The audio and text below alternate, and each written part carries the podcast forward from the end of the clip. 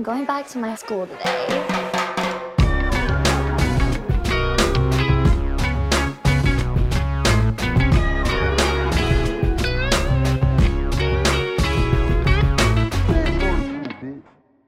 Bienvenidos a un nuevo episodio de Escuela de Nada. No tengo. Me parece muy bien. No tengo hoy. Me No tengo, bien. no tengo podcast favorito porque estoy... mm, Bueno, pues tengo uno, ya tengo uno, ya lo pensé. ¿Sí? El, el podcast favorito de, de la chuchería que, pa- que, que se superó. ¿Cuál? El huevo, el huevo preescolar. Que no es lo mismo que el huevo Kinder, kinder. Tienes que tener exacto, cuidado sí. con eso. Yo te iba a Ah, decir, el, el- el- rápido. el podcast también puede ser. ¿Repetido? Ah, mira, No, estoy- chico, ¿cómo estoy- es eso? ¿Cómo No, hay, repetido? hay- Si está hay- hay repetido, algo de kin- fallando. hay algo de Kinder, hay algo de Kinder Claro. ahí. Recuerdo un chiste de Kinder, pero Es no sé probable. exactamente cuál es. Ajá, bueno. Yo podía decir también el podcast favorito del comediante y el disco de mi artista favorito que no ha salido, Nacho Redonda. Claro, por ejemplo. cómo no. Claro. Ahora, tengo buenas historias. Eso creo que eso fue un Ese es el ah, Tengo buenas el historias relámpago. de eso. Pero antes de comenzar ya de entrar en tema de lleno con este peo, con los relámpagos y con las tormentas y con los temas y la huevonada, tenemos que decir que los viernes hay contenido exclusivo en Patreon y los martes también. Sí, señor. Entonces, por 5 dólares tú vas a acceder a más de 110 episodios exclusivos. Creo que 120 y todo. En, y si le sumas a más las vainas que estamos haciendo los martes, Sí, pues señor. cuando tú pagas, porque es que siempre hacemos énfasis. Muchas veces ya ustedes han escuchado esto, si les gusta Escuela Nada, si no, bienvenidos. Sí. Pero la verdad es que cuando tú das los 5 dolarijillos, Ujú. tienes acceso al contenidirijillo. Claro. ¿Verdad? Un, un un especial este, shout out a ustedes y gracias para las, para las personas que están viendo este episodio, que están en Patreon. Esto, esto lo dijimos en el episodio del viernes, pero queremos compartir con ustedes. Esto lo dijimos al final del episodio, capaz no lo vieron, pero lo decimos al principio acá. Patreon nos felicitó y nos mandó un mensaje y nos dijo: ¿Sabes qué? Ustedes son una de las comunidades más cool de nuestra plataforma. Este, La y eso audiencia de Patreon de. Escuela de Nada es... Es fiel. eh, es grande. Es grande y es arrecha. Fiel. Y es, y Todo en internet se basa ahorita, y no sé si tú estás de acuerdo conmigo, en retener a la gente, ¿no? Claro. O sea, una página, por ejemplo, cre- creo yo, y a lo mejor la gente que, que, que está aquí en los comentarios. ¿Sabes que en los comentarios? ¿Sabes, ¿sabes quiénes están en los comentarios? La gente que Los sabe. expertos, los La expertos. gente que sabe. La verdad es que están los expertos, ¿no? Entonces los expertos dirán, Cris, a lo mejor no es así, o sí, pero yo tengo entendido, por lo que he leído, y ahorita vamos a hablar de eso más o menos, retener a la gente en lo que tú haces es lo que te indica que la vaina le va bien. Entonces nosotros tenemos gente que ha estado con Pa- en Patreon con nosotros desde el principio. Sí, señor. Y les agradecemos mucho. Ya si dos- tú no casi- estás... Casi que dos años y medio, ¿no? Claro. Claro. Si tú no estás, pero quieres estar, bienvenido. Si tú no estás ahorita porque no puedes, pero eventualmente vas a estar, bienvenido. Ahora, bienvenidos al nuevo episodio. Eh, también, para la gente, quiero darle las gracias, creo que lo vimos al principio del episodio. Este, ya demostré que comer en, en McDonald's, pues, no es tan fácil como tú decías. ¿No es que tan queda- fácil? No es tan fancy. Ah, bueno. creo, cuidado. creo que está determinado que los dos podemos tener un poquito de razón. ¿En qué sentido? Si basamos que comer en McDonald's es fancy en una economía de mierda, pues la, la percepción de comer en McDonald's puede ser alta. A pesar de que no es la norma mundial. Que era mi es que punto. dijeron algo también muy, muy interesante en el episodio anterior que tú tienes un ejemplo muy... Son polos opuestos. Sí. O sea, Estados Unidos, Venezuela. O sea, como que hay que pensar... Claro, hay que pero, buscar la pero, también de gente que pero el, esté- el- recuerda, el, recuerda el Big Mac Index. Se, se basa en cómo- cuánto cuesta un Venezuela McDonald's en el volvió al. Big Mac Index hace poco. Exactamente. Es caro, sí. Es caro. Sí. A eso voy. Entonces, creo que los puntos de si es fancy o no, obviamente van a depender de la economía en la que vives. Pero en general, en general, la norma mundial no es fancy. Gracias a toda la gente que fue a comer conmigo a, a Atlanta y, Geor- y Georgia. ¿Qué perdón, pidió la Atlanta y gente? ¿Qué pidieron? No, yo... yo Habíamos más no, yo nuggets, pedí. había más cuarto de libra. No, yo pedí... Yo, yo Cajita pedí feliz para mundo. feliz para todo el mundo, pero hubo más nuggets que cheeseburger. Mm. Ah, pero la gente... Es que la cajita feliz la yo puedes quiero, coger, yo ¿no? quiero- No, ah, yo dije, yo dije, esto es un cumpleaños, los cumpleaños dan es cajita feliz. No Claro, pero la combo. gente decía, yo no quiero nuggets, yo quiero hamburguesa. Claro, yo eh, eh, lo, lo puedes ver en el video. Yo, yo pregunté, tipo, ¿qué quieren? ¿Nuggets o levanta la mano quien quiere nuggets? La gente levantaba la mano. Ah, ¿Quién quiere? La.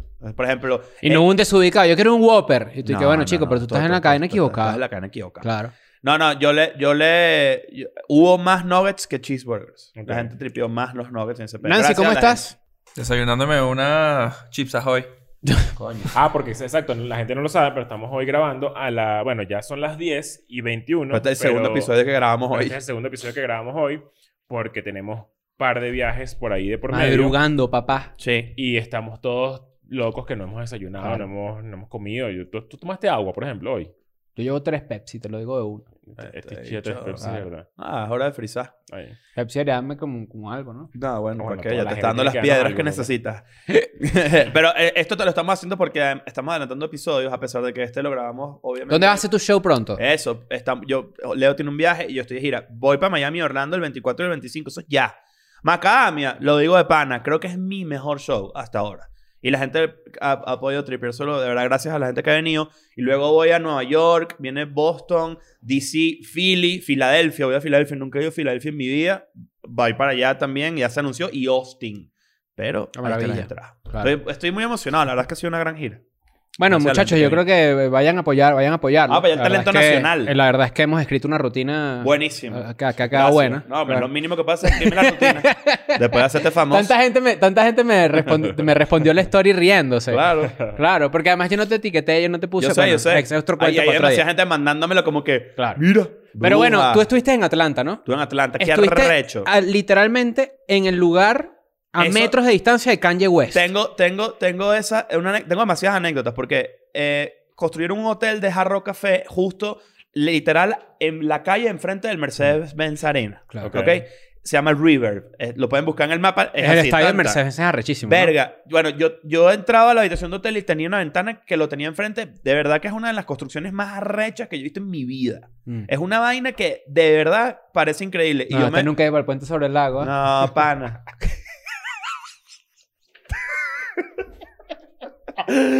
No, pero me, me, me parecía impresionante además este, este, este, como este, este pensamiento que tuve. Yo llegaba a mi habitación de hotel y enfrente yo tenía lo que para Kanye es su habitación de hotel, que es un estadio. Ujú. O sea, esa, tuve ese... Ya lo ese- echaron, ¿no? Ya lo corrieron de ahí. No, no. Se va a mudar para otro estadio. Otro estadio, Exacto. ¿Quién- qui- Bueno, por suerte, no, no voy a revelar sus nombres porque no quisiera que se metieran en problemas ni nada por el estilo.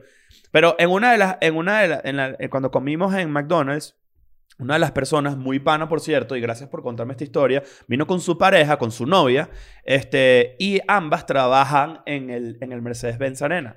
Este, son parte del staff de la- de la- de la- del lugar. Y me contaron tantas vainas de Kanye. Porque ellas estuvieron durante todo el peo, con los eventos y toda la Ok. vaina. Una de las vainas que me contaron, por ejemplo, primero Kim también está ahí, para que sepan. Y los carajitos. En el, en el, en Sí, el- señor. Mierda. Están ahí y los carajitos juegan por toda la vaina. Este, Kim está por ahí también. Me- eh, si no me equivoco, Kim es panísima, según estas personas. Pero que Kanye West es un súper mamahuevo. Pero de lo peor. Obvio. Eso, es- eso se sabe. Pero miren, por Yo ejemplo... pensaría que no. Yo también. Fíjate que yo pensaba lo mismo. Pero fíjate esta vaina, por ejemplo. Kanye, un- cuando decidió mudarse para allá, que dicen reportes por ahí que le cuesta un millón de dólares diarios Ok. estar ahí. ¿Ok?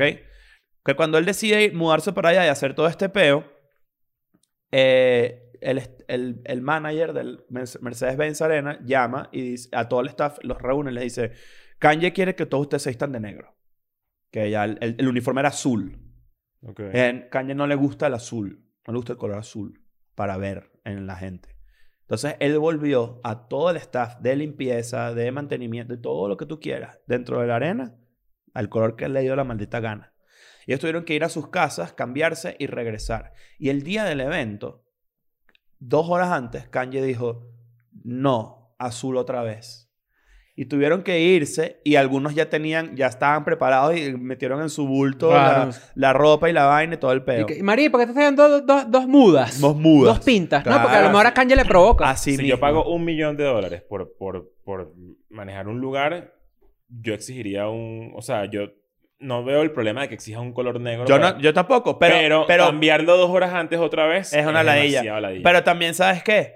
Si tú vas a hacer eso, yo creo que tú tienes que proporcionar el uniforme. Claro, franelas que digan Donda, como, lo- como los chalecos antibalas que dicen Donda, ¿no? Esa es la Que otra. lo viste la persona. Eso- es, que, es que yo creo que eso no pasa porque, porque también la gente se aprovecha de, de o- sea, de sacarle provecho al, al- a la merch. ¿Sabes? Como... Bueno, Claro. 7 millones de dólares vendió en merch. Bueno, imagínate. Imagínate que... Imagínate, y no la- salió el disco. imagínate que solamente hayan 100 camisas de Donda de, de- del- del staff de limpieza. Esas camisas van a... ¿Cuánto pueden valer? Claro, pero no, pero no, pero esto- ese, era, ese es el punto. Tú ponlas. Pero estos carajos, Por eso. Por eso que no lo hacen. este carajo, este carajo hizo que, que la gente se fuera para su casa a cambiarse con su ropa personal. Gente que no debe vivir ahí mismo, deben vivir Por lejos. supuesto que ¿no? no. De hecho, hubo, hubo un momento donde nos está- me está explicando esta persona que el, el Mercedes-Benz Arena se quedó sin seguridad porque toda la seguridad se tuvo que ir a buscar la ropa. Mierda. O sea, que fue un momento como de, de- de muy intenso. Y me, me- primer- otra cosa que me contó, todo su, su entourage de seguridad, o sea, todos sus, sus guardaespaldas, son latinos. Y eran panísimas, me dijo. Muy panas la gente. Pero una vez, y esta persona me estaba contando, que estaba, estaba limpiando Trapeando. cerca, cerca, de la, ajá, cerca de la puerta donde está Kanye durmiendo y que le habían dado una orden que aparentemente como que ella o no escuchó o X, no, no, no, de no limpiar esa área. Y estaba limpiando ahí. Y literal como unos bullies de colegio llegaron y chutaron un tobo. Le chutaron el tobo de agua así como que vete. Y sonó. Trun, trun, trun, trun. Marico. Y yo dije, "Era, pero qué falta de respeto. Y un, un detalle que me dio esta persona sobre Kanye es que es burda de bajito, chiquito y es gordo.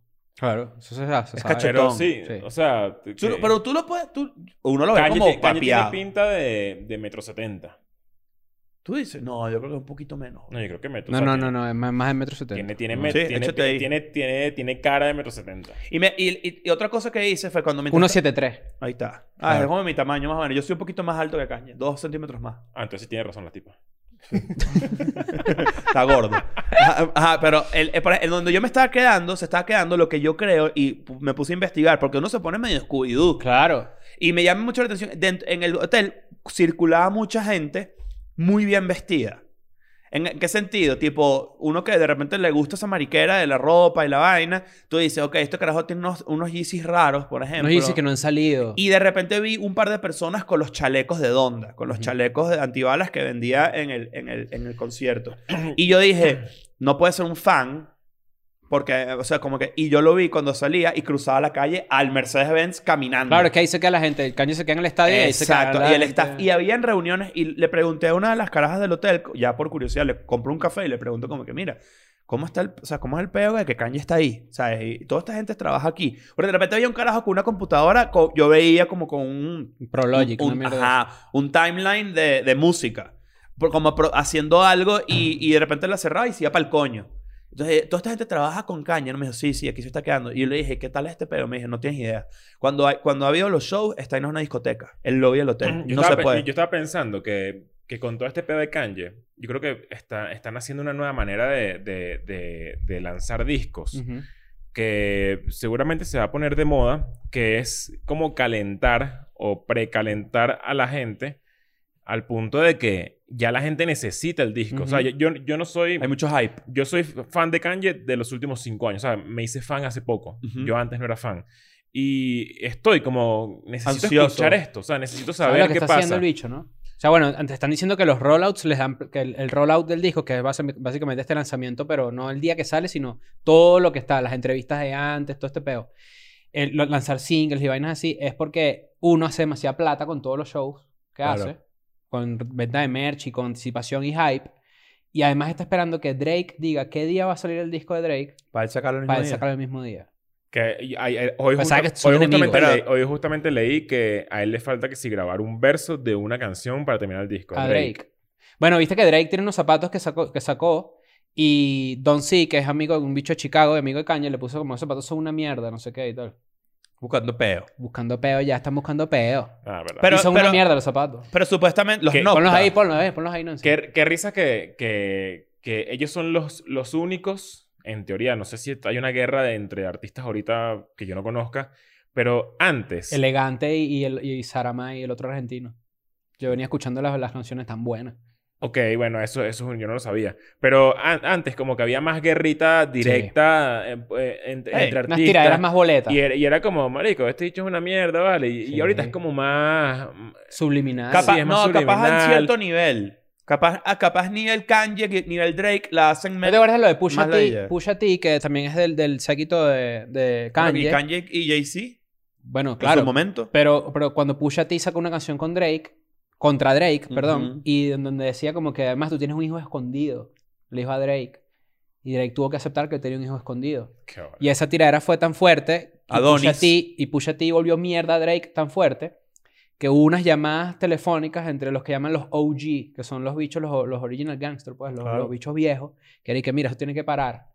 ¿Por qué? Porque ahí ahí hay una plata invertida en artistas como Drake, en donde tú lo estás volviendo mierda. Y me estás jodiendo el negocio. me estás dando el Estás negocio. jodiendo Claro. Sobre todo porque eh, es un negocio de muy, de mucha, de mucho, de fronteo de, de, de que aparentas tú más de lo que eres realmente. Claro. Entonces tú no puedes Súper aparentar es una vaina como de que tú eres calle y vaina y al final es que si, mira, huevón, tienes un escondido y eres tremenda bruja. Y Drake así, verga, me volvieron mierda. Claro.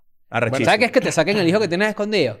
Coño, vale. Coño, push- lo, Imagínate- lo, lo pusheó ti. Cuando me pase a mí, imagínate la tiradera que se va a armar, ¿no? No, claro. Pero mira, hoy tenemos un tema bastante interesante, ¿no? Eh, o sea, para, para cerrar esa idea, yo siento que ya la, la, la- O sea, lo que estábamos hablando hace, hace días como que tú redescubriste Fey No More, por ejemplo. Sí.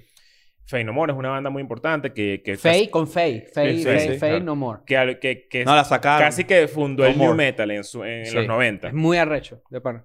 Es una muy buena banda y está liderada por Mike Patton. Mike Patton es un artista como muy...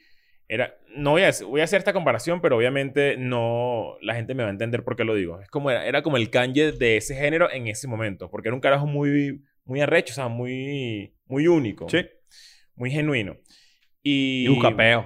Y era muy buscapeo. Y esas Sí. vainas no pasan. O sea, ese bicho... Ya no hay buscapeo. Ese bicho hay un cuento muy famoso que yo, que yo se los había contado que ellos, Fey No More, le abrió los conciertos a Guns N' Roses en, a principios de los 90 y, y Mike Patton le tenía arrechera a Axel Rose. Entonces lo que hacía era que meaba todos los teleprompters antes de comenzar. el- o sea, tocaba Fey No More, meaba todos los teleprompters de Guns y seguía. ¿Cómo eso es posible que pase si hay... Si el line-up. O sea, se ven. O sea, están cerca. Mierda. Y, la, y- y ese pedo ya no pasa. Ya no pasa. Lo que pasa es que yo O creo sea, que ya- hay mucho rechazo. Yo creo que ya hay un rechazo de verdad de ser bully y de ser. Pero es que también era estúpido. Por ejemplo, tú ves videos No es popular de- ya. ¿no? tú ves Antes era de- popular. Antes era como que, era qué cool. Cuando Ya eran no. lo- el rap, habían los Source Awards, que el Source era una revista, y los BET Awards, ¿no? Que eran los premios como que de gente negra. Black Entertainment. Ah, exacto. Eh, y, y resulta que, que en esos, en esos, en esos eh, eh, galardones o, en- o ceremonias de premiación era donde se veía gente del East Coast y el West Coast. Y de repente era que si estamos en Culebra, vamos a tener un peo aquí. Claro. Y era que Claro. sí, cuando se puso, se popularizó que sí, el tema de que de repente Snoop Dogg, Ice Cube y todo el West Coast tenía peos con la gente con Puff Daddy, con, Puff Daddy. Claro. con bueno, con La Puff guerra Daddy de- en el de momento, las con costas, Notorious pues. B.I.G., exacto, pues. Pero también era porque no colaboraban nunca, porque no había esa globalización que hay ahorita en donde todo está como Es interconectado. que antes se veía mal. eh, O sea, era como cuando. Es como los futbolistas. Antes los futbolistas se Eh. quedaban a coñazo y ahorita es que sí, marico, son amigos fuera de la Pero, cancha. bueno, corriendo. mira- mira esto. a- a- hablando de eso... ajá, Ah, pero, pero eh, es, es- no nos vayamos ni siquiera tan lejos, como cuando el, el rock versus pop en TV. Eso era cuando la gente, cuando hubo especulación de que Fred Durst, el cantante de Limp Bizkit, por si acaso no sabían, estaba saliendo con Cristina Aguilera. La gente se armó un megapeo, porque como, ¿cómo te atreves? De hecho, en el documental de Woodstock, que, que, por, que por fin lo logré ver en el avión y que vaina tan arrecha y tan loca, Pero la viste- guerra viste- que hubo contra, contra Woodstock, por, perdón, contra los carajos de MTV que estaban ahí contra los, los, los, los ¿cómo se llama? Los, los, sí, los anclas, los, los, los entrevistadores de MTV. Como VJs, ¿no? Ajá, sí, como los, sí, los entrevistadores, los, los, lo que sea. Era porque, como era un festival profundamente rockero, MTV estaba llenándose de Backstreet Boys, de NSYNC y esa vaina, y la gente le daba rechera. Hoy en día, al revés. Tipo, hay demasiado... El featuring es lo que domina la industria. Que la gente haga crossovers es lo que domina la industria. No, O sea, pasan vainas como lo que pasó hace cuatro años, que sí, Metallica con Lady Gaga, ¿sabes? No sé. Sí. Exacto. Pero ahorita que dijiste peleas, me acordé que, no sé si lo han visto, o que creo que es nuevo, lo de Malice at the Palace. El documental de Malice at the Palace de la pelea épica entre Indiana Pacers Brutal. y los Detroit Pistons. Brutal. Claro, arrechísimo. Arrechísimo. Es un Me documental. hubiese gustado también como es que... cortico, dura como una hora y Sí. diez minutos, algo así. Pero también es como... De nuevo, ya tenemos demasiado tiempo viendo que hay documentales que son lavadas de cara, ¿no? Que son movidas de PR. Jermaine O'Neill es eh, eh, productor ejecutivo de este documental. Ah, no sabía. Entonces, eh, a mí me hubiese gustado más ver también como que qué pasaba porque entrevistan a no- Ben Wallace. Para los que no lo saben, en el 2004 hubo una pelea... O sea, la coñaza más épica. La, la coñaza más épica de la cayeron a NBA. coñazos los jugadores de, del Di- Indiana Detroit, Pacers Detroit... contra los fanáticos de los Pistons. De los Pistons, exacto. Pero también es como que los jugadores que estaban en Pacers eran, o sea, son tres bichos que no juegan. Que eran Ron Artest, que ahora se me- llama Meta World Peace, que tiene peos de ira y de vaina depresiva. Ron Artest es como la, la persona que, que, o sea, qué raro que siguió jugando. Porque esa, esa, Claro. esa gente con, con problemas de, de, de, de ira, así, tal cual. sí, o sea, él, él decía, sufro de depresión y de ansiedad. Esa vaina es una locura. Y entonces también era como que estaba él, estaba Stephen Jackson. Stephen Jackson creo que jugó en Venezuela en algún momento. ¿En serio? Sí, señor. Y ese bicho no anda con huevonadas, también es un... Sí, Stephen Jackson es. Él tiene un es- podcast es tipo, burda de arrecho. Hay que pelear. Bueno, vamos a pelear. De, Ajá, él tiene, de hecho, cuando es la coñaza, ¿tú has visto esa, coñaza? No. No, no, es una Te va a encantar. épica. Es Yo una- soy fan de las coñazas. Imagínate lanzarte a la cancha a caerte a coñazo con, un- con un jugador de la NBA. O sea, lo que pasó es, lo que pasó es que pelean dos jugadores de la- eh, Ben Wallace. Ben- con- marico, con- Ben Wallace. Ben Wallace contra, contra Ron Artés. Ron Artest. Y Ron Artés lo que hizo, como todo el mundo agarraba a Ben Wallace, como para que, ¿sabes? No, no, no peleen. Y Ron Artés lo que hizo fue acostarse en, a como... En la mesa de los en la mesa anotadores. de los, de los anotadores, como burla, pues, como... Claro, para buscarle tranquilito, Pero en realidad el bicho dice que lo que estaba era contando hasta cinco porque el, el bicho tiene peos en la cabeza. Sí, como que yo, yo me arrecho y de verdad voy a acabar con todo este peo. Y mientras está acostado le lanzaron una birra y le cayó encima y el bicho agarró y se metió en el público Y lo y, y volvió Sí. mía. Y resulta que todo es como que... Esto es medio spoiler, pues, pero esto Sí. lo sabes, esto es historia, pues. Esto, la, la, la, lo la que- historia no tiene spoiler. El, deton- el detonante, exacto. Que, pues, una buena frase. Mm. El detonante no fue una birra. Una birra que cayó y le pegó en el pecho fue el detonante de toda la locura y de Marico, que pero, o sea, una coñaza se, la mayor peos suspensión serios. de No, jugadores histórica. de la NBA. No, no, no. O sea, esto en la NBA nunca había sucedido así. Está en en hockey Netflix, ha pasado un montón de veces. Es en hockey. ho- En hockey, marico, raro. hay muchos videos de... Bueno, cuando tú buscas este video en YouTube, el algoritmo te va a recomendar otras coñazas. Claro. Eh, hay videos de, de coñazas de hockey donde los jugadores se meten al público, marico. Una locura. Sí. Y entonces también está el componente racial, que bueno, como era estos bichos lo- los, acusaban de que si tienen actitud de malandros, son malandros, el hip hop eh, se ha metido en el básquet y vaina. Yo Y a raíz de eso ponen, y, eh, ponen, y bueno, por Iverson también, ponen el, la- la- el, me- el código de vestimenta en NBA. Que tenían que ir siempre en traje los jugadores. Mm. Porque los bichos se ponían... Esa era la época de Iverson, Nancy, que era que si trencitas, un headband, la ropa ancha, que así, ¿sabes? Un pedo como más como... Como, el street. estereotipo de lo que alguien cree... El estereotipo de lo que una mamá cree que es un rapero ahorita. Claro. Y bueno, esto da de hecho pie a un- a- a- al tema que queríamos hablar hoy, que es justamente los medios Mm. tradicionales de la época Ujú. volvieron mierda a, a- a- decían los jugadores de básquet son unos unos son unos como unos mafiosos son gente sin educación que va a ir a, a- El prejuicio a- clásico. que, se creen que son celebridades que se creen la gran vaina y pueden tratar como Sí. quieran a la gente y en verdad ese mensaje coño está mal O sea, El periodista deportivo que hace mal su trabajo es de lo peor. lo peor lo peor Y ahorita- y ahorita bien esta frase. Hay muchos periodistas deportivos que son increíbles. Sí. Muchísimo. Pero el periodista deportivo que hace mal su trabajo es de lo peor. bueno la premisa Porque este tipo de gente, por ejemplo, en el documental tú te das cuenta que decían cosas de este nivel, tipo, estas celebridades malcriadas que siempre lo han tenido todo fácil. Y es ¿Tú sabes lo que tiene que hacer un bicho de eso para llegar a la NBA? Eso es, es una falacia. De hecho, lo cuentan. Eh, Jermaine O'Neal y, y justamente Ron Artés es gente que, que viene de la nada. O sea, Claro. que- Stephen Jackson, que el bicho está... Stephen Stephen, Jackson. Jackson. de verdad es como, como Hood, pues. El bicho de verdad es Hood. Estaba que sí, cuando yo recibí la llamada y a jugar, lo que estaba era con mis bichos parados en una esquina, marico, así como que... Qué arrecho. ¿Sabes? Sí, sí, sí. Y, y entonces que venga una tipa a decir esa vaina con cualquier deportista de primer nivel. eh, pero, ¿Qué es eso? Bueno, Casi todos los deportistas no, vienen, de, vienen de, un, de un struggle serio. O sea, ca- sobre los- todo en la NBA. especialmente. con la todo NBA. esto que está pasando de lo de Y Ibai, el fútbol americano ni hablar. Ibai eh, eh, logró tener... eh, cas- o sea, lo invitaron a la cena de despedida de Qué Messi buen en video. Barcelona. Qué buen video. Eh, y después... Hay gente que no eh, sabe qué es Ibai- quién es Ibai de Ibai repente. Llanos, bueno, ya hemos hablado de él. El, el streamer más famoso del mundo ahorita, español. Eh, En el mundo deportivo, yo creo. Porque era eh, como que el está migrando para el coño. Yo, ¿no? tengo aquí, yo tengo aquí un artículo que nos, que nos narra qué fue lo que pasó con Ibai, que está full reciente, eh, para ponerle como que más contexto a este peo, ¿no? Los hitos que está notando Ibai Llanos en su trayectoria son cada vez más. El último fue entrevistar a Leo Messi en su canal de Twitch desde París con el motivo de su incorporación al Paris Saint Germain. Todo el mundo sabe, ¿no? Sí. Que Messi fue para el PSG. La conexión llegó a, congre- a congregar a más de 300.000 usuarios en determinados momentos. Messi destacó que era su Conectados primera... al mismo tiempo. Sí, señor. Messi destacó que era su primera intervención en Twitch, pero que no le era ajena a esta plataforma, puesto que lo sigue, aunque no participe. Nos no guste o no. mucho, ¿no? de- Exacto. de- de. No, no, yo no. no, yo no. Claro. Hay una parte que está firmando una camisa. Y primero Ibai estaba tan nervioso. Sí, está. Tenía las manos, o sea, se le movían, y tenía como mo- un lápiz, no Ajá. sé, y estaba como... Exacto. Y yo decía, qué bolas lo que... O sea, lo que es ser una... y por eso es atractivo. Tanto, Por eso es atractivo. Es uno de nosotros. Obvio. Es uno de nosotros. Y no, nosotros no, no- Claro, los tres. tengo- es uno de yo nosotros yo de tengo a Messi al internet. frente y seguramente haría Y lo me mismo. voy o en sea, mierda. y claro. Me voy en mierda. Bueno, que, que, que de hecho... ¿Te imaginas era- que dejas Messi y hagas y te sale un poquito Pero vómito que, así? que de hecho, que de hecho eh, lo más curioso aún es que si de repente estás pendiente de todo lo que ha pasado en la última semana con Messi y con Ibai en particular, con Ibai en particular, este, te puedes dar cuenta además que esa no es la primera vez que él conoce a Messi y aún así está vuelto Vayan a, mierda. buscar, vayan a buscar toda la historia de, de cómo Ibai llegó a casa de Messi. ¿Cuál es la Claro. persona más famosa que lo has tenido de frente? Así, de frente que tú digas... Me, Verga, me buena pregunta. Al. Papa. Al pero viejo. hablaste con Juan, A Juan Pablo. Pablo. No, no hablé, pero lo vi bien cerca. No, yo, yo digo ah, que, que, que hablaste, o sea, porque te pones nervioso. a Ah, ese no, yo nivel. no. Verga, Yo no sé, nervioso. tengo que Yo le pregunto a la gente, se pone nervioso cuando me ven a mí. Mira, eh, aquí dice, nos guste o no, los influencers tienen gran repercusión social. Sobre todo en los segmentos de la población más joven, que dice Ismael el CEO de Internet República. Claro, ¿por qué? Todo esto que está pasando con Ibai ha levantado una súper polémica en España y a nivel mundial. Porque el carajo básicamente le metió el huevo a los medios tradicionales.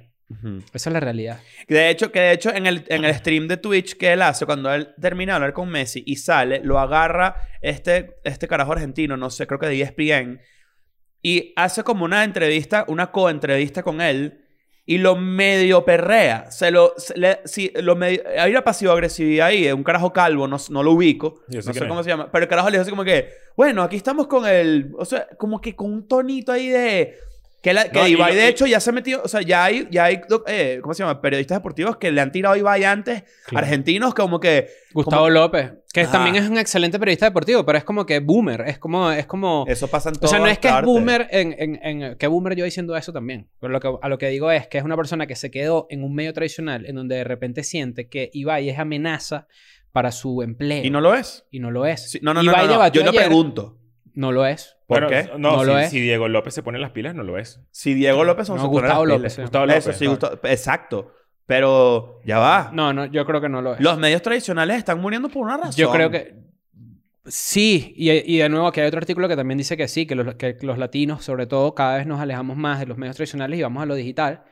Que la, la verdad no pensaría que eso tiene años siendo así, pero honestamente no. No, está Porque hay empezando O sea, que a... lugares- ent- eh, no, pero estaba pensando que qué loco que Ibai mar- está marcando un precedente cuando es algo que está ocurriendo desde hace rato. O sea, Sí. que, que bolas como la conversación se lleva, llega a, un- a, a, un- a una zona muy mainstream, Ujú. Cuando en realidad ya esto tiene 5 o 7 años. que Pero pasa es que- siete o sea, años construyéndose. Exacto. no, claro, pero hay O sea, la ola tiene, la ola tiene viniendo siete años Y y, quizás ahorita a con este pedo de Messi es la demostración, la última demostración de que Ibai y de que Twitch es es- presente. esto es ¿me una estocada, así, Exacto. Pero por ejemplo, Ibai, yo ayer lo vi un rato, tuvo un debate con un periodista que se llama Juanma Castaño. Mm. Eh, Ibai estuvo ahí diciendo que si... Ibai puso un tweet que dice, por cierto, no soy periodista ni quiero competir con la prensa. Por eso digo que no es competencia. Respeto mucho la profesión y tengo muchos amigos, pero no puedo rechazar estas cosas si me invitan. ¿no? Dice Ibai, básicamente disculpándose porque lo invitaron a este peo. Claro, pero... Y Juanma Castaño dice, decir que no lo entiendo no es juzgar nada. Es más bien mostrar mi ignorancia sobre todo lo relacionado con las nuevas plataformas. Se me escapa. Tampoco entiendo el arte moderno y su valor es enorme. Y muchas cosas más.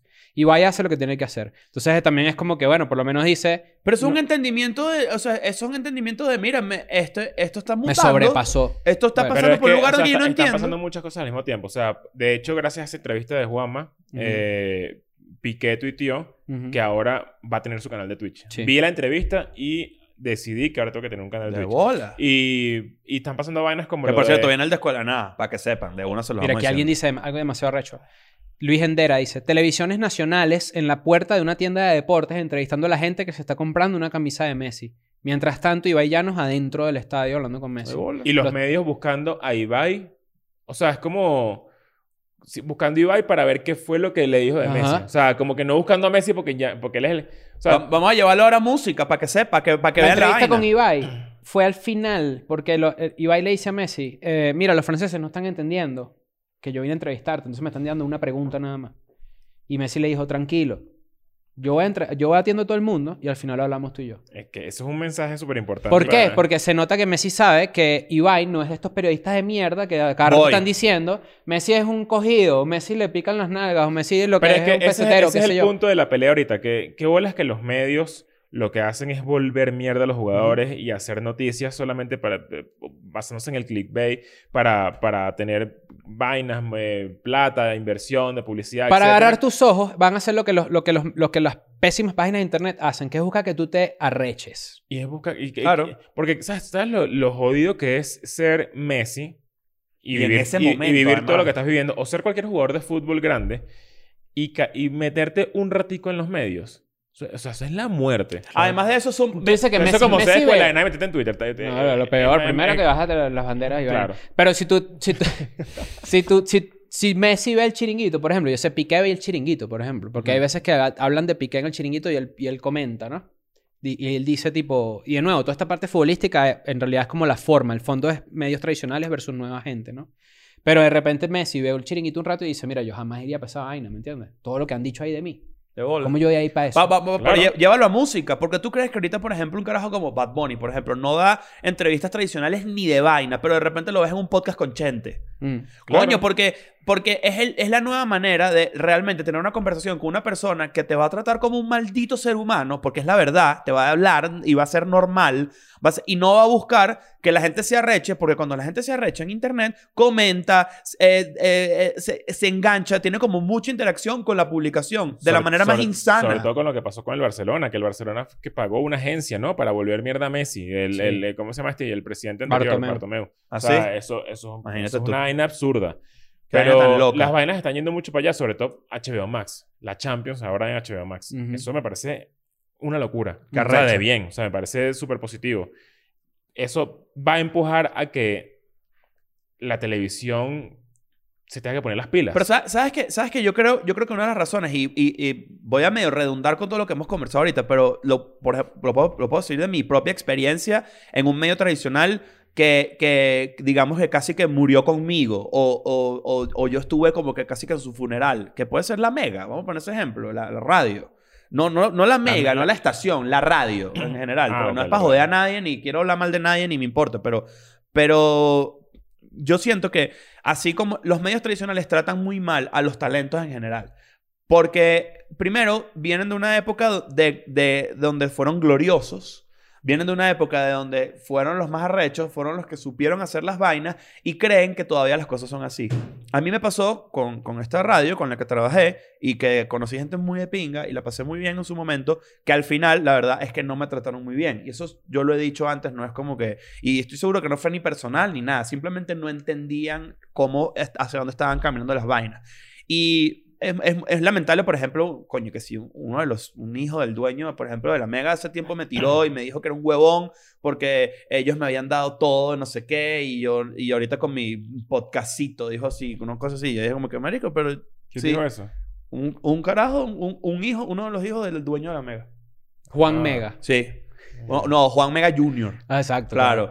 Pero, pero, y yo como que, brother, ¿qué quieres que te diga? Y eso responde a precisamente un medio tradicional tratando muy mal a un talento. Y no entendiendo que, coño, capaz este chamo tiene algo que yo no conozco. De yo, de- creo que, yo, creo que no, yo creo que no compite y de repente podemos tener un mini debate sobre eso porque lo que va a pasar es que los medios tradicionales adoptarán a la gente que está en esta plataforma. Por supuesto, Siguen creo que siendo- Escuela de Series es un ejemplo siendo- de eso. Bueno, Coño, claro. o sea, y no, es por, y no es por jalarle bola a Warner, pero Warner, por ejemplo, fue y dijo, coño, ¿cómo, cómo nos metemos en un- de, manera, de una manera óptima en este mercado? Coño, vamos a hacer alguien que creo que sabe un poquito más que nosotros que esto. Y fue, hicimos Escuela de Series con ellos y fue demasiado arrecho y todo el mundo está tripeando y contento. De todos los medios tradicionales, ¿cuál es el que más está pelando? El periódico. El El periódico, periódico ya... De hecho, aquí tengo, aquí tengo el artículo que dice latinoamericanos se alejan de los medios tradicionales para informarse, porque además esto es súper importante que la información donde lo buscan los latinos, ¿dónde coño está la información, no? Uno de cada cinco de los, uno de cada cinco latinoamericanos en la encuesta nunca lee periódico. Ok. Es decir, el 25%, el 20% nunca lee el periódico. Y eso, y eso era, eso era, eso era eh, eh, pues antes era básicamente uno de los medios más eh, confiables para obtener información. Claro, porque pues, periódico. es que, bueno, ya el periódico te, te quita instantaneidad y te quita... Exacto. El Twitter- Twitter mató el periódico. El periódico son noticias de ayer. Exacto. To- Eso tu- básicamente, Twitter ¿no? mató el periódico en el momento que, que, las- que las agencias de noticias comenzaron a, a publicar sus, sus noticias ahí. Pero dentro de todo esto, que, que, pues básicamente todos estos estudios también parten de la pandemia, ¿no? De cómo la, la- la audiencia se comportó con la pandemia. Eh, la televisión ha sido el menos afectado. El 93% de los encuestados ven las noticias en la televisión al menos una vez a la semana. Eso Yo prendo el televisor para ver... Yo pongo CNN a veces, por ejemplo. Yo también. O sea, eh, creo que sí. Pero, por- pero, por- pero mutó. Ya el- el- CNN está, siempre ha estado en capacidad de dar tubazos. Porque su estructura Claro. Fue diseñada CNN para inventó eso. la noticia 24 horas. Exacto. Y el que inventó la noticia 24 horas, esto no es secreto para nadie y no es comunística, es como que llega un momento en el que no hay noticia. Entonces, ¿qué pasa? Bueno, invéntate una. Claro. No, no estoy diciendo que fabricas una noticia. Digo, invéntate una polémica que, o, o dale la vuelta a esto para que la noticia no te dure un ratico, sino que te dure bastante. Pero la... ¿Sabes cuánto duraba el, el noticiero en los años 60, 70? Media hora. De bola. Entonces, en media hora tienes todo lo que necesitas saber. Pero es que además, ¿cómo tú llenas un espacio de 24 horas de noticias? Tienes que empezar a hablar Claro, huevonada. Pero entonces, por eso ahorita... Lo, lo- y que la- no, y que el equipo de Kanye West le tumbó el pipote a la señora en el... Claro. Bueno, ahí está. Y un debate 50 14 minutos, horas. Claro. Eso es a lo que voy. ¿Sabes? Pero todo es una cadena. O sea, al final, sí, tú creas la noticia, te- no sé qué, hay una polémica ahí, es real, pero estás creándola. Porque tú necesitas clics, vaina, Ujú. no sé qué. Entonces haces, generas una conversación de 10 millones de personas, impresiones, no sé qué. Y luego Kanye no quiere ir al periódico porque no, ya el periódico está hablando paja de él. Entonces, como, como que todo es muy cíclico. Yo creo que ese es el tema de los medios tradicionales y creo que esa es la crítica que, que más se va a hacer a través de esto, que es, la gente, no es el medio como tal, no es la televisión, no es la radio como medio, es la gente que trabaja en esos peos. Es, eso es verdad. Es Sí, la gente que trabaja en esos peos. Es, del fútbol hicieron un espectáculo bastante tétrico en muchas ocasiones, ¿verdad? Cuando, por ejemplo, el año pasado que Messi se iba a ir, ojo, que también entiendo que es entretenimiento, pero hay veces que tú dices, coño, hay personas involucradas. Claro. También pasa de repente con la prensa rosa, que es lo que yo más detesto en el universo. O Una, yo, yo, por ejemplo, no comprendo cómo alguien lee la revista Hola. A Es menos que- que, seas una señora Es que sesentona. todavía... Es que ese es el peo. Que los medios tradicionales tienen vida a medida de que esa generación todavía exista. E igual ese Y- peo y de la prensa rosa ha chiquita. mutado, porque tú te metes en Instagram y es que si... ¿Cómo se llama el del maquillaje, Nancy? James Charles. El, Sí. del del Peo. Siempre está metido en un peo ese bicho. Cada vez que Con- noticias porque es... ¿Cómo se llama? Jeffree Star. Ajá, James Charles, Jeffree Star o todas esas gente celebridades de YouTube y todo ese peo, la prensa rosa mutó un poco. Entonces hay youtubers que se dedican solo a los chismes de YouTube. Como Pérez Hilton. O sea, bueno, él también de atrás. Sí. Pero como Keemstar, por ejemplo.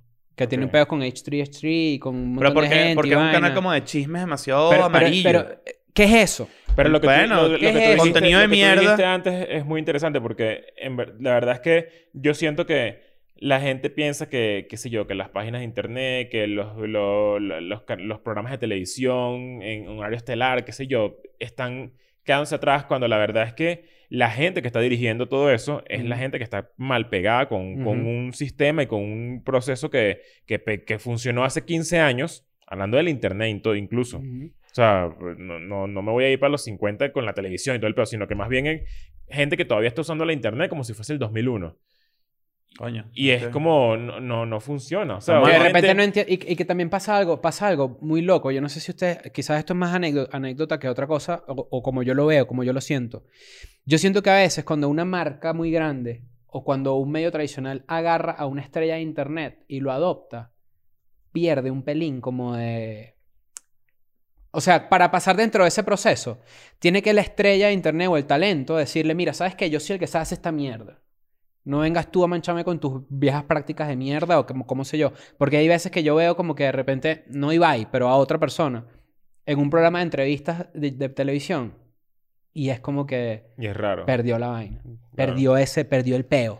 No sé Bueno, si es un porque- tema de formato, no sé. Porque es difícil, es difícil mantenerse. ma- Es que ese, ese es el gran peo de ahorita y tú lo puedes notar con gente que realmente resiente los medios nuevos. Pero- y, y- y ahí es donde tú pelas bola, porque tú lo que tienes es que o aprender o, coño, quedarte, entender que tu público ahorita no es el mismo. Pero creo que tú te refieres más a como que pierde la, la, la, la, la, el el- la suciedad Ujú. que, que, que, que lo hace Pierde el genuino, lo claro, auténtico. claro, el claro. susito, ok. Pier- pier- pier- pierde, el- pierde un pelín. Eso, Ok. a- al menos así lo siento, pero sigo que es anecdótico, porque a lo mejor es algo que me pasa a mí. Ahora, este estudio también dice una vaina bastante lamentable. Facebook es la plataforma de- de redes sociales más fiable para las noticias para los latinoamericanos. Que es un desastre. Bueno, yo creo que de ahí parte muchas vainas. Y lo otro más tétrico todavía es que los políticos en Latinoamérica son la fuente de información menos confiable. Un 70% de los encuestados en Latinoamérica señala que no confían o confían muy poco en los políticos de sus países. Pero eso tiene que ser mentira porque la influencia es demasiado satánica. ¿De qué? De O sea, me refiero que los carajos dicen algo y la gente se lo come. No, hombre, no creo. Yo no Yo sí creo. creo. Porque Creerá- lo creerá la gente que está... Bueno, habría que pedir este estudio, ¿verdad? Ajá. Y de repente como que ver un poco más la muestra, cómo fue el Sí, hay peo. que verlo bien, pero yo no creo que más. O yo sea, que es todo lo contrario. ¿no? Coño. O sea, creo que O sea, la ¿quién persona, le cree a la los persona a la que menos Claro. le cree a alguien ahorita es un político. Solo que de repente tú dices, eh, pero ¿Quieres ponerle siendo- nombre? Tú dices que la gente que cree en AMLO le cree su, lo que AMLO dice. Absolutamente. Pero ¿cuán- ¿qué porcentaje de la población es? Eso es una buena pregunta. Ese es el peo. Ahora, eh, eh, yo, yo sí creo que, que este debate de los medios tradicionales y el peo contra Ibai, eh, de nuevo, es la forma. Hay un fondo ahí burda interesante. Sobre todo uno como consumidor. ¿A dónde va Claro. el peo, no? A mí, yo, yo a veces agarro recherones yo solo en mi casa como un huevón. Viendo una noticia, viendo algo. Yo digo, esto no es noticia. Sí, es una maravilla. Es o, que porque yo, hay- o porque yo sé que en Nueva Zelanda un señor es noticia porque le salieron 64 dientes. A mí qué coño madre me importa eso, ¿me entiendes? Cuando pasan otras vainas como de repente, no sé... No, estoy siendo un viejo loco y lo sé, pero de repente pasan otras vainas más importantes como el peo del cambio climático, el último informe que es y que mira, sabes que los humanos se jodieron para el coño. Qué bolas que en verdad eso pasó. Eso, ah, dijiste lo de los 40 dientes y eso ya no... A la gente ya no le O salen sea, 40 noticias dientes. insólitas, ¿sabes? que, que, que ya no a la gente le saca culo eso. O sea, No, ¿quién ve porque, eso? porque dejó de jalar clics. Lo que jala clics es que si hombre blanco mata a hombre negro, ¿hasta cuándo? Sí, o la- negro mata a blanco y nadie lo eh, dice, ¿sabes? Un Identity peo así. politics es lo que Porque la gente todo. pelea, la gente pelea. Es muy, es, es, es muy arrecho. Los- y los medios tradicionales están, están haciendo que, que- oh, lo digo de una, está haciendo que el mundo sea más mierda. De una, todos. No, todo el mundo está arrecho con la manera nueva en la que se comunican las Es que cosas. depende, depende, no todos. Coño. Todos los, todos los medios tradicionales están, es, es lo que decía yo ahorita, están pendientes de que la gente se caiga coñazo y se arreche porque es la única manera en que interactúen con sus clics y con sus noticias. La manera en la que tú haces que una persona lea un artículo y comente es haciendo que se arreche. Nadie, nadie, tú, tú ves un comentario, por ejemplo, Yulimar Rojas ganó tal vaina, El- el- lo ves en un artículo, de, nadie, lo va, nadie va a cliquear el artículo y se va a meter a leerlo. No, tienes el clic, tienes el- la impresión del tweet o lo que sea y ya. De los Pero si artículos- dice Yulimar Rojas, X, no sé qué, algo feo, se meten y comentan. de, lo- de los artículos que más me, me- me llamaron la atención justamente con el pedo de Ibai es que con todo y que no le temblaba la cámara, no tenía un buen micrófono. O sea, Ahí como está. que estaban buscando la manera de que de, ¿De dónde dale? Claro, ¿de el- dónde el- lo dale? que Sí. había Qué hecho. Como, huevones. de verdad que... que, Qué huevones. Que hay una vaina histórica, además. Vaina histórica. Imagínate tú. Eso es el medio tipo, que ladilla que me tengo que quedar con los mamagüeos que compran la camisa porque no me dan el acceso, porque nadie de esos carajos quiere interactuar conmigo, porque todos me odian porque yo soy lo peor y esa es la verdad. Entonces, ¿qué tengo que irme contra el carajo que sí es pana y que sí puede hacer que, que Messi, Messi lo invitó a comer para su casa, huevón? Imagínate tú. ¿Sabes? Y el bicho ahí, y que oh, todo nervioso, huevón. Es auténtico, es una vaina de pinga. Suena muy cliché y muy estúpido, pero es lo que tú dices. Ese carajo representa a todo el mundo. Carajo y también que yo creo que lo que tú decías del bully, cuando estábamos hablando de las peleas de, de los artistas, tiene, tiene algo ahí interesante porque yo siento, y acá, tiene un- ten- aquí hay otro artículo que también dice algo que me pareció realmente interesante, que es que las nuevas generaciones no buscan esa confrontación, sino que buscan identificación. O sea, es decir, cuando tú ves un streamer, básicamente tú estás viendo a ti, te estás viendo a ti mismo, Claro. de cierta forma, ¿no? De- en, de- ¿En qué sentido? Te estás viendo a alguien que representa los valores que tú tienes. Y de repente estas plataformas sí es como que no hay esa, esa, esa, esa voluntad de pelear o esa voluntad de repente que tiene un periodista deportivo de los viejos de confrontar a alguien y de decirle Mm. las vainas. Porque una de las críticas que le hacen a Ibai es que es complaciente con los invitados. Ok. Como que no los confronta. Y ahí sabes que hay una escuela de periodismo, bueno, lo sabrán ustedes que estudiaron comunicación, que sí es eso como que la buena pregunta es la que incomoda al invitado. O la buena pregunta es la que pone a, mí- maltripear mí, al yo- invitado. Y es yo que tengo la gente- fortuna- Pero si es un político, quizás, ¿me entiendes? Pero si un carajo No, pero, que... pero es que la gente actualmente está como eh, mezclando lo que es una entrevista con una conversación. Aquí cuando la gente viene a escuela de nada, la gente dice, bueno, pero ajá, entrevistaron a este bicho y no le preguntaron tal vaina. Y es y que no, porque no es una entrevista. Exacto. Mm. O sea, es un bicho que vino a conversar aquí, a sentarse a la paja con nosotros y ya. O sea, ese, es, eso es lo que la gente tiene que ent- entender ahorita. Eh, Es una de las- es- a- los medios tradicionales creo que no, no tienen, si, si no se ajustan y se unen a, la, a cómo funcionan las cosas y, e incorporan creadores de, de contenido actuales o, o de, que están conectados realmente con sus audiencias orgánicas en, en las medios de comunicación no tradicionales, si no los incorporan, mueren Yo me acuerdo así. cuando E ESPN puso esports por primera vez. Cuando ESPN empezó a pasar que sí, vainas de esports.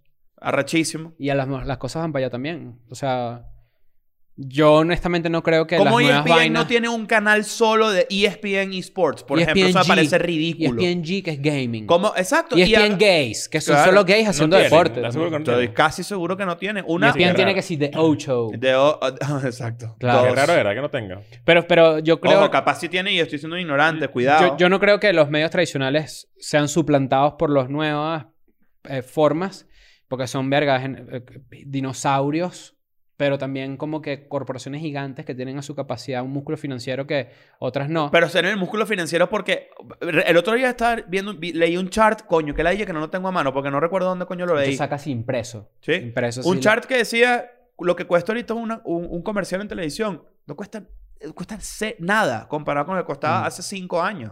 Mm. Ya, ya no es lo mismo. No es lo mismo. Pero es lo que dice Chris Sayers de, eh, qué sé no- yo, vamos, mm, pon un medio grande, no sé, un periódico, qué sé yo, o sea, tiene la plata pa- para hacer un canal de Twitch mañana y que partirla. Tú un día vas a aprender CNN. De verdad, esto- eh, pero tú mismo lo sabes. ¿Tú crees que porque tenga la plata lo hace? Porque, O sea, es por- exitoso. Por, eso es que dijimos Claro. que el problema No. es la gente que está dirigiendo todo el peo. Tú un día vas a poner. CNN y tú vas a decir, verga, eso está raro. Y CNN el logo va a ser azul con rosado. Y hay una persona que va a tener una franela de My Little Pony y el pelo así rosado con azul también y va a decir, ¿qué pasó mis bros? En Afganistán acaba de- el talibán acaba de apoderarse de Kabul. Y tú dices, ah, bueno, Ah, mira, Milo se modernizaron. se modernizaron. Bola. Bueno, ¿qué vamos Mira, a hacer? eh, recuerden suscribirse a Patreon. sí. Dejen sus comentarios. ¿Qué piensan? Si, eh, ¿Saben qué pueden hacer? Dejar qué medios para ustedes ahorita valen la pena. Me interesa saber eso. O sea, Mm. si tienen ahí medios que... Yo leo, por ejemplo, que sí, The Atlantic. Me parece que es un, Sí. un- Mm. un buen medio. No, o sea, una revista. Una buena revista. O sea, siento que... medios eh, tradicionales que valen la pena, que tengan buenas opiniones ahorita. Obviamente esto es digital, exacto. Pero medios de todo ¿Sabes tipo. que Eso es súper interesante. Porque ahí, hablando de medios tradicionales, esa revista de Atlantic tiene más de ciento y pico de años. Claro. Ahí- Ujú. ahí creo que escribió, no sé si es Thomas Jefferson o Abraham Lincoln, escribieron artículos en esa revista. O sea, Ok. así de vieja es, de 200 años, qué sé yo, 200 y pico. Pero hay veces que pasa esto con los periodistas, que es que te votan tu trabajo, de BuzzFeed, te votaron. Tú te abres un Substack. Ok. Mm. Entonces la gente paga por eh, apoyarte a ti y leer. Es como un Patreon, pero de Patreon tus artículos. Ok. Claro. Y eso es demasiado interesante porque también es parte de los medios tradicionales, que es como que con, con la globalización y como que la distribución y democratización de, de los, me- de los medios y de Un- la un información. newsletter también. Exactamente. Claro. Entonces a lo mejor eso va para allá también. Los, los, ahorita los, los mismos, los cronistas y toda la gente que hace, que hace, que los, los, los, los- ¿cómo se llama? La vaina. Bueno, los carajos que escriben esa mierda. no se me olvidó el nombre. Mm. Son bichos que son estrellas propias. O sea, ellos mismos dicen, suscríbete a mi newsletter, que es lo que yo opino, por ejemplo, que no puedo publicar en el New York Times, por otro ejemplo. Mm. O en New York Post. Lo que yo realmente pienso sobre las vainas. Porque aquí, y esa es otra cosa que no tocamos, el tema de cómo, cómo las reglas de los medios tradicionales no te permiten hablar como, deber, como habla ya la gente hoy en Ah, día. exactamente, sí. la censura con ese peo, ¿Cuándo fue la última vez que salió Cuca en el New York Times? nunca. Bueno, imagínate. No jodas. No jodas. Y. Cicutillo, menos. No sé, cutillo. Y Pacuso, menos. No jodas. Y Percusio y Sabañón. Nunca. Este fue el medio, aquí. ah, ¡Fuck! Chao. I'm going back to my school today.